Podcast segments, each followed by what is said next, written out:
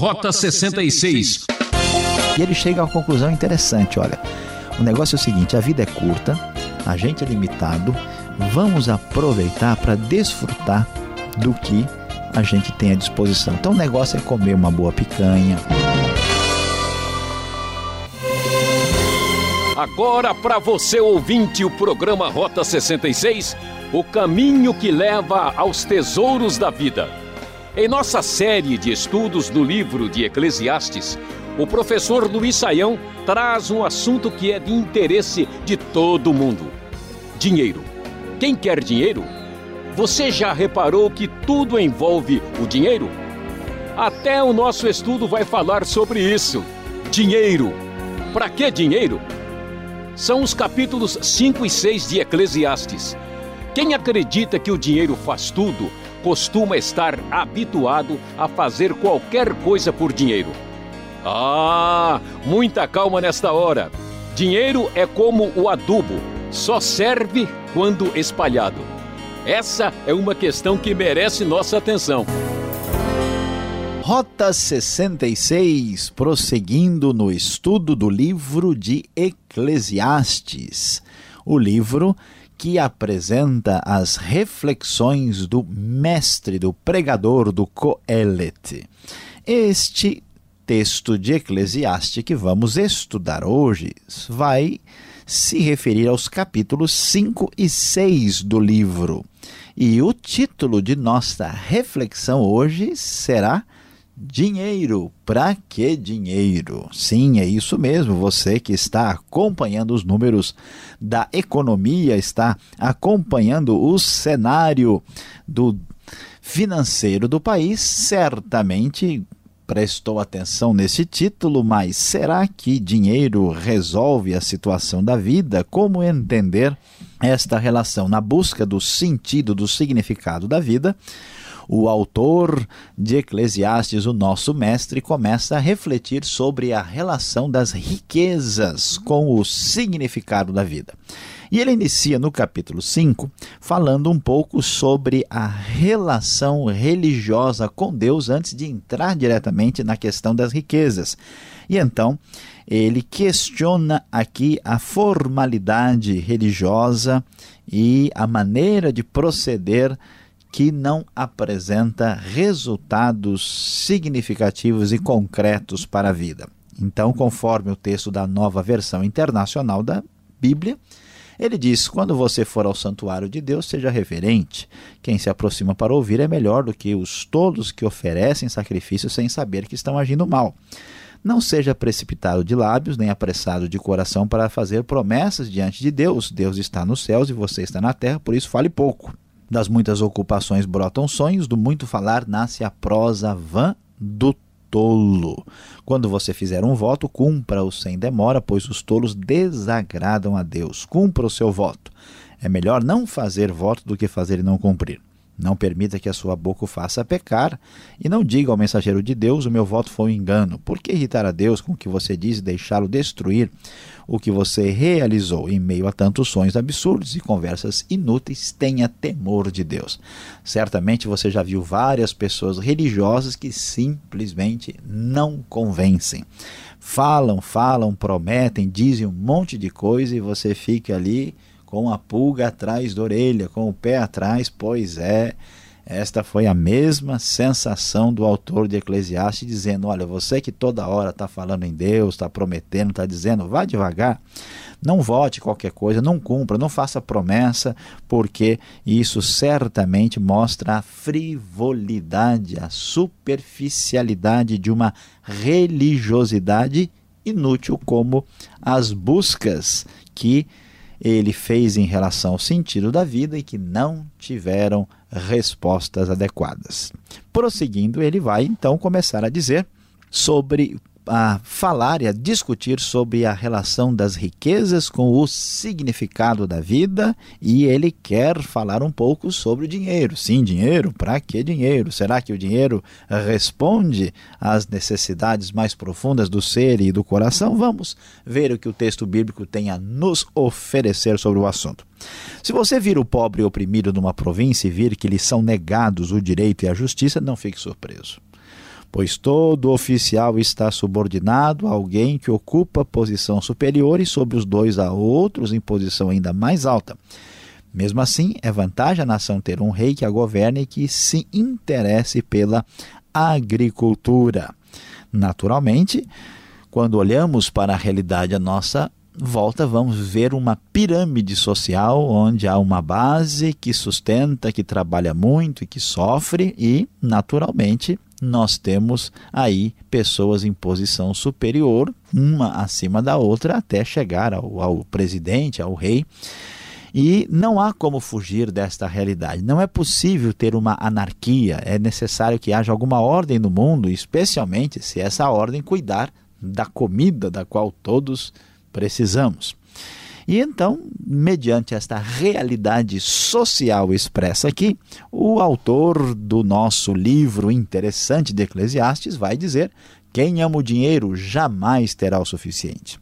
Quem ama as riquezas jamais ficará satisfeito com seus rendimentos. Isso também não faz sentido, é irracional. É interessante observar que quanto mais dinheiro a pessoa tem, mais vontade ela tem de ter mais. E é interessante ver que pessoas, mesmo adquirindo mais bens e nem podendo usufruir deles, ainda acha, acham que precisam de mais coisas das quais nem têm tempo e condições de desfrutar. Isso é absurdo. Quando aumentam os bens, diz o verso 11, também aumentam os que os consomem. E que benefício traz os bens a quem os possui, se não dar um pouco de alegria aos seus olhos? Pense bem sobre isso, você que está juntando tantos recursos ultimamente, será que isso realmente vai fazer sentido? O sono do trabalhador é ameno, quer coma pouco, quer coma muito, mas a fartura de um homem rico não lhe dá tranquilidade para dormir.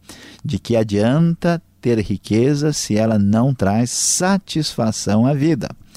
Há um mal terrível que vi debaixo do sol, riquezas acumuladas para infelicidade do seu possuidor. Se as riquezas dele se perdem no mau negócio, nada ficará para o filho que lhe nascer. O homem sai nu do ventre de sua mãe, e como vem, assim vai. De todo o trabalho em que se esforçou, nada levará consigo. O problema do ajuntamento de riquezas é que muitas vezes, em vez de trazer Alegria e felicidade traz exatamente ao contrário. Não só a pessoa vive para as riquezas, torna-se escravo dela, tem que sustentá-las e preservá-las, impedir que alguém se aproxime ou tome conta dela, o que é um trabalho terrível. E muitas vezes, por uma simples coisa, um mau negócio, uma atitude impensada, às vezes essa riqueza se vai. E a grande verdade, indo ou não a riqueza nesta vida, a gente sabe que quando a gente for nós não poderemos levar absolutamente nada. É como aquele homem rico na hora da morte desesperado na cama, no leito de enfermidade, tentando doar metade da sua fortuna por meia hora a mais aqui neste mundo. E o autor, o mestre, prossegue dizendo: há também outro mal terrível. Como o homem vem, assim ele vai, e o que obtém de todo o seu esforço em busca do vento? Passa toda a sua vida nas trevas, com grande frustração, doença e amargura. Assim, descobri que para o homem o melhor e o que mais vale a pena é comer, beber e desfrutar o resultado de todo o esforço que se faz debaixo do sol durante os poucos dias de vida que Deus lhe dá, pois essa é a sua recompensa. E quando Deus concede riquezas, bens a alguém e o capacita a desfrutá-los, aceitar a sua sorte e ser feliz em seu trabalho, isso é um presente de Deus. Raramente essa pessoa fica pensando na brevidade de sua vida, porque Deus o mantém ocupado com a alegria do coração. Diante de toda essa circunstância complicada, o nosso mestre diz: olha, as riquezas não resolvem. Dinheiro, para que dinheiro se a vida é tão complicada? O importante é pelo menos desfrutar o que está à nossa disposição e devemos entender que a brevidade da vida e as limitações que temos é o que vai determinar a nossa atitude perante a realidade. Não adianta, é loucura encontrar o significado da vida nas riquezas, nos bens materiais. Prosseguindo, ainda o autor do nosso livro muito surpreendente vai dizer: vi ainda outro mal debaixo do sol que pesa bastante sobre a humanidade. Deus dá riquezas, bens e honra ao homem de modo que não lhe falta nada que os seus olhos desejam, mas Deus não lhe permite desfrutar tais coisas e outro as desfruta em seu lugar. Isso não faz sentido, é um mal terrível. Se já seria difícil e complicado trabalhar e não ter o privilégio de desfrutar tudo que se conseguiu, se já é lamentável ter de morrer sem poder levar as riquezas, é mais doído, mais complicado descobrir que aquilo que eu ajuntei, outra pessoa ficará com isso que sem que tenha feito o esforço necessário ou até mesmo nenhum em favor daquilo. Veja só a continuidade do texto: um homem pode ter cem filhos e viver muitos anos. No entanto, se não desfrutar as coisas boas da vida, digo que uma criança que nasce morta e nem ao menos recebe um enterro digno tem melhor sorte que ele. Ela nasce em vão e parte em trevas, e nas trevas o seu nome fica escondido. Embora jamais tenha visto o sol, conhecido qualquer coisa, ela tem mais descanso do que tal homem pois de que lhe valeria viver dois mil anos sem desfrutar a sua prosperidade? Afinal, não vão todos para o mesmo lugar?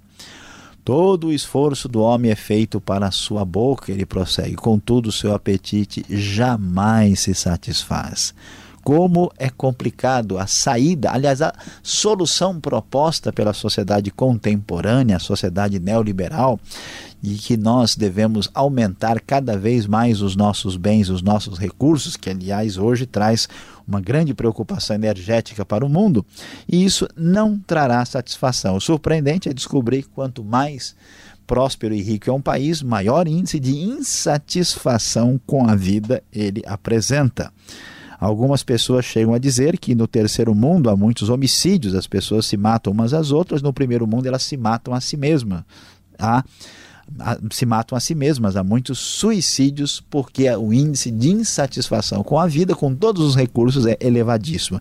Vai entender uma situação dessa. Dinheiro, para que dinheiro?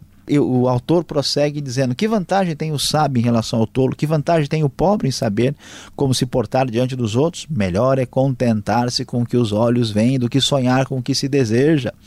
Isso também não faz sentido, é correr atrás do vento. Uma sociedade como a nossa vive muitas vezes de sonhos, sonhos de consumo com o que se deseja sem que isso seja no mínimo sensato. Tudo que existe já recebeu nome e já se sabe o que o homem é. Não se pode lutar contra alguém mais forte, quanto mais palavras, mais tolices e sem nenhum proveito. Na verdade, quem sabe o que é bom para o homem nos poucos dias da sua vida vazia, em que ele passa como uma sombra, quem poderá contar-lhe o que acontecerá debaixo do sol depois que ele partiu? Nosso autor continua com as suas perguntas, continua procurando o significado da vida, qual é a razão de ser da existência. Uma das grandes alternativas e possibilidades é dinheiro, mas a sua conclusão bem clara, analisando tudo, é dinheiro. Para que dinheiro? Se a vida não me dá bola, e quanto mais eu penso nesse assunto, mais a coisa enrola. Este é o programa Rota 66, o caminho para entender o ensino teológico dos 66 livros da Bíblia.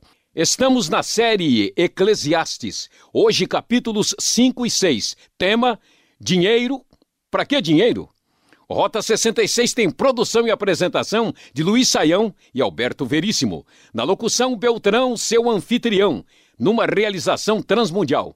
E escreva Caixa Postal 18.113, CEP 04626-970 São Paulo, capital.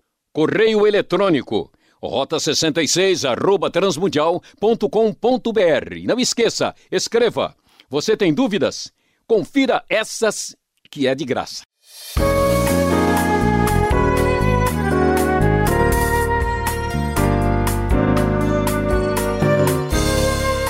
Dinheiro, para que dinheiro? Professor Luiz Saião, perguntas monetárias agora no programa. O dinheiro é sempre criticado. E aqui no capítulo 5 de Eclesiastes, verso 19, diz que ele é um presente de Deus, um dom de Deus. Devemos então buscá-lo ou não devemos buscar? Pastor Alberto, devemos entender o que é que está acontecendo aqui. Na verdade, o dinheiro não, não significa muita coisa. O dinheiro ele é uma convenção uh, social para se estabelecer aí a troca das riquezas, né, e o acumular-se delas. E o dinheiro é uma necessidade desde que haja uh, algumas pessoas vivendo umas próximas das outras, eles vão ter algum tipo de relação econômica, então o dinheiro faz parte de qualquer sociedade humana.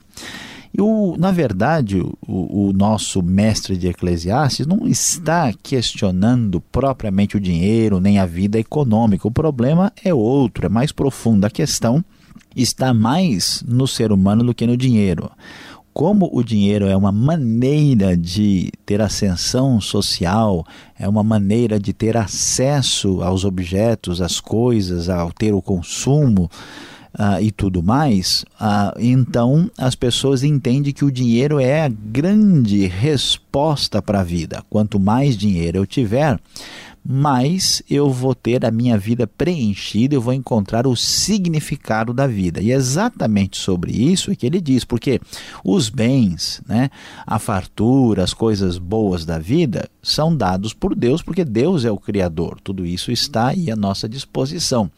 Agora, a questão é que o acumular dos bens ou do representar desses bens, que é o dinheiro, não traz a solução, o significado para a vida que a gente esperava. Nesse sentido, buscar o dinheiro se torna uma grande ilusão. Buscar o dinheiro para trabalhar, para ter sustento ou para crescer e fazer um grande benefício com ele é muito bom, mas simplesmente ter o dinheiro para acumulá-lo em busca de um significado para a vida não faz sentido, como diz Eclesiastes, é correr atrás do vento. Olha, correr também aqui no verso 8 e 9, quando Eclesiastes, no capítulo 5, vai começar a falar das riquezas. E parece que nesses primeiros versículos 8 e 9 do assunto, ele se refere ao governo, e é justamente um governo que arrecada impostos, um governo que tem, digamos assim, o lastro, o domínio da riqueza e do dinheiro. Tem alguma relação aqui com isso? Com o nosso rico dinheirinho? Pois é, Alberto, é muito interessante observar. O texto diz: se você vir o oprimido, o pobre oprimido numa província, e vir que lhes são negados o direito e a justiça, não fique surpreso. Pois todo oficial está subordinado a alguém que ocupa posição superior e sobre os dois a outros em posição ainda mais alta. O que, que a gente começa a observar aqui? É aquilo que a gente acha que é exclusividade nossa, né? É a corrupção no governo e nos níveis né, de domínio que existe numa sociedade. Então, para que existe o dinheiro, os recursos e os bens? Para que a sociedade seja beneficiada e todo ser humano encontre um referencial mínimo de desfrutar desses bens que estão à nossa disposição. O problema que a organização da, social aliada, da sociedade humana aliada né, ao, ao pecado, à maldade, provoca uma exploração dos mais fracos. Então hoje a gente imagina, né? Ah, nosso país é corrupto. Ah, não, é que hoje em dia a sociedade está decadente. Na verdade, esse é um problema humano constante. E aqui, por incrível que pareça, o assunto é corrupção nos tempos antigos da Bíblia, quando a gente nem ouvia falar de eleições nem de partidos políticos. Então, uma coisa dá para a gente descobrir aqui, de, de fato, nada de novo debaixo do sol. Agora, olhando aqui e atento à sua exposição, a gente chega à conclusão de que as pessoas mais ricas, aquelas que de fato ficaram mais abastadas, elas se tornam insatisfeitas com a vida, Saião. Não há uma certa contradição nisso? A gente luta tanto na vida, quando consegue as coisas, parece que aí a gente fica infeliz. Pois é, Alberto, de fato é uma contradição, mas infelizmente é uma realidade. Por quê? Porque, na verdade, a questão do dinheiro, dos bens e dos recursos, eles não são, no final das contas, uma realidade objetiva em si. Na verdade, quando uma pessoa tem uma prosperidade ou ele tem alguma coisa que tem valor, isso lhe dá uma espécie de identidade diferente na sociedade. A pessoa faz questão né, de parecer melhor do que os outros. É assim que funciona toda a trajetória ilusória do consumo. Por que, que eu vou comprar aquele produto? Porque aquilo me faz uma pessoa diferente das outras.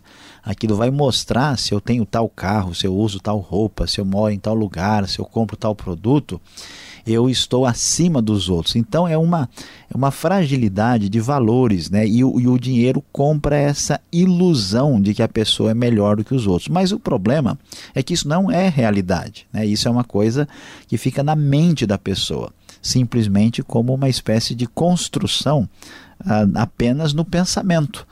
E quando a gente chega à realidade, você tem aquele sentimento de vazio, porque é como comer algodão doce, né? Você morde o gostinho doce acaba e o vazio chega depois. Então, a grande verdade é que depois de ter essa possibilidade de ter os recursos à disposição, a pessoa então sofre né, é, é, esse vazio uh, maior e aí ele não tem nem o com o que sonhar, porque ele já tem. Né? Muitas, uh, por exemplo, crianças e pessoas criadas com esses benefícios também uh, não, não lutam pela vida, não descobrem nem o valor real das coisas e vivem numa espécie de confusão muito complicada. E aqui a gente vai ver a descrição disso. Né? As pessoas lutam, lutam e têm, e nem têm condições de observar, apreciar e viver a vida. Então é uma loucura que domina o ser humano na tentativa de se sentir superior aos outros sem trazer nenhum grau de satisfação.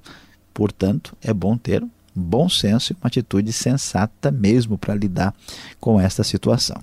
É como diz, né? Dinheiro não traz felicidade. E eu pensei que trazer alguma coisa. Veja só o que, que acontece aqui. No período, digamos, de Salomão, as riquezas, justo esta pessoa está comentando a futilidade uh, do dinheiro, da ganância. Mas qual a solução apresentada para este problema que ele levantou aqui e para o resto da vida, né? As outras coisas que giram em torno dele, né?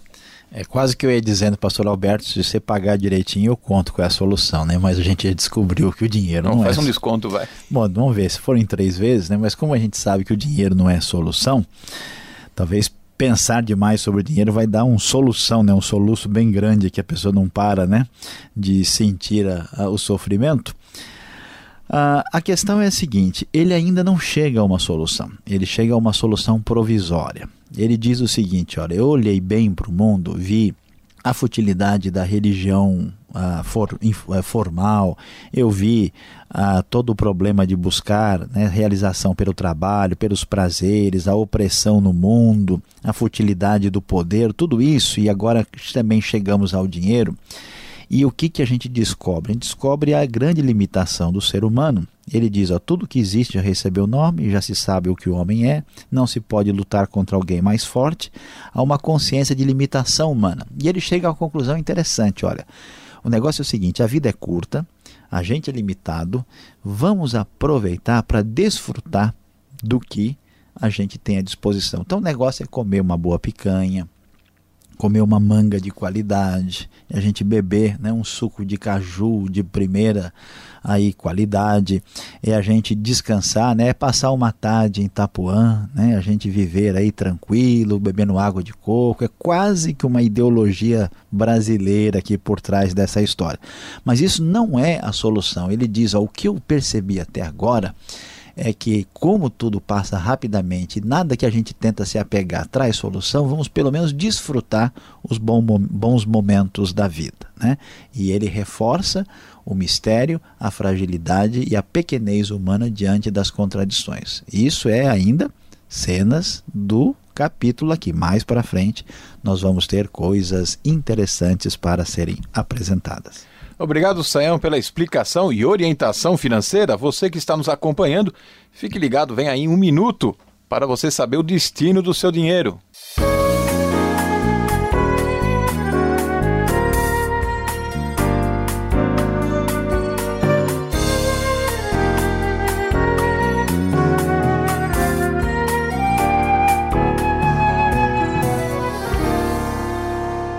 Hoje no Rota 66 estudamos Eclesiastes capítulo 5 e 6 e o nosso tema foi dinheiro. Para que dinheiro? Sim, talvez você está até perguntando, ó, oh, falou no assunto, eu estou precisando de dinheiro.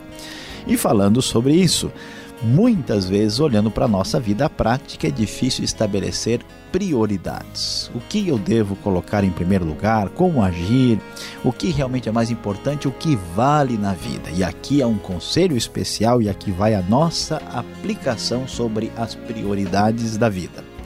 A grande verdade é que é difícil saber o que vem primeiro. Com certeza, porém, sabemos que não é o dinheiro.